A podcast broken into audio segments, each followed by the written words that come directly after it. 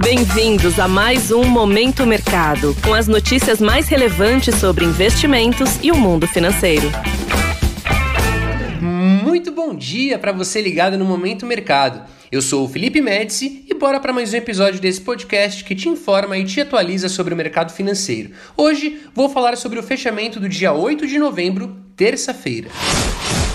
Cenário internacional. No mercado internacional, os agentes mantiveram a atenção nas eleições de meio mandato dos Estados Unidos. A expectativa majoritária de que os republicanos assumam pelo menos uma das casas legislativas foi visto como positivo para os investidores no mercado acionário, dado que isso poderia dificultar os planos de aumento de gastos do presidente Joe Biden.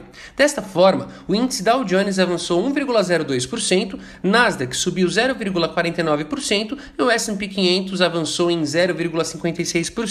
Assim, as posições compradas nestes índices, isto é, que acreditam na alta deles, foram favorecidas. Na renda fixa, com os investidores atentos sobre a possibilidade de que a política fiscal de caráter mais expansionista de Biden seja atenuada por um Congresso possivelmente mais republicano, as taxas de juros dos títulos públicos americanos cederam em todos os vencimentos. Assim, as posições aplicadas, ou seja, que acreditam na queda dessas taxas foram favorecidas. No câmbio, o índice DXY, que mede a variação do dólar ante uma cesta de divisas fortes, cedeu 0,43%, retomando o patamar dos 109 pontos. Porém, mesmo com a fraqueza do dólar, o petróleo recuou no mercado futuro, com os investidores receosos com o avanço de novos casos de Covid-19 na China.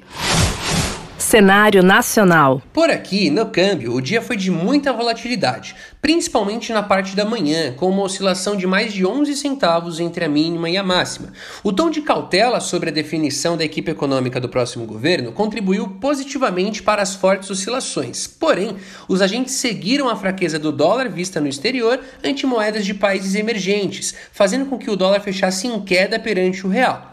Após uma alta de mais de 2% no pregão anterior, a divisa divisa americana cedeu 0,56% para a casa dos R$ 5,14 no mercado à vista.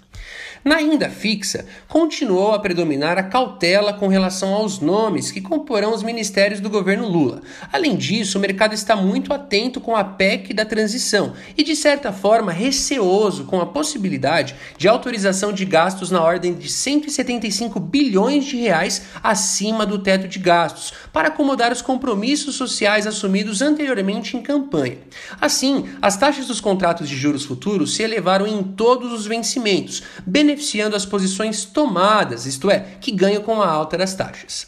Na bolsa, mesmo com as incertezas relacionadas com a formação do novo governo e aos trabalhos da equipe de transição, os agentes acompanharam um bom humor externo, fazendo com que o Ibovespa avançasse 0,71% para a casa dos 116 mil pontos, com destaque positivo para os papéis de mineração e siderurgia.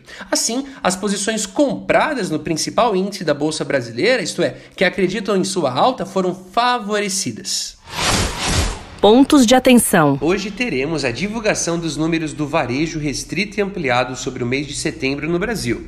Na agenda de balanços corporativos, destaque para a divulgação de Banco do Brasil, Caixa e Gerdau.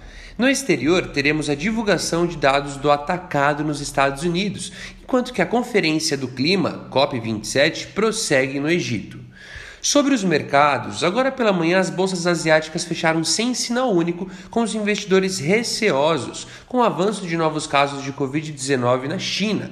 As praças europeias estão no campo negativo, enquanto que os futuros de Nova York estão sem sinal único, próximos da estabilidade, com os agentes de olho na apuração das eleições de meio mandato nos Estados Unidos. Desta forma, termina o Momento Mercado de hoje. Agradeço a sua audiência e um excelente dia. Valeu! Você ouviu Momento Mercado com o Bradesco. Sua atualização diária sobre cenário e investimentos.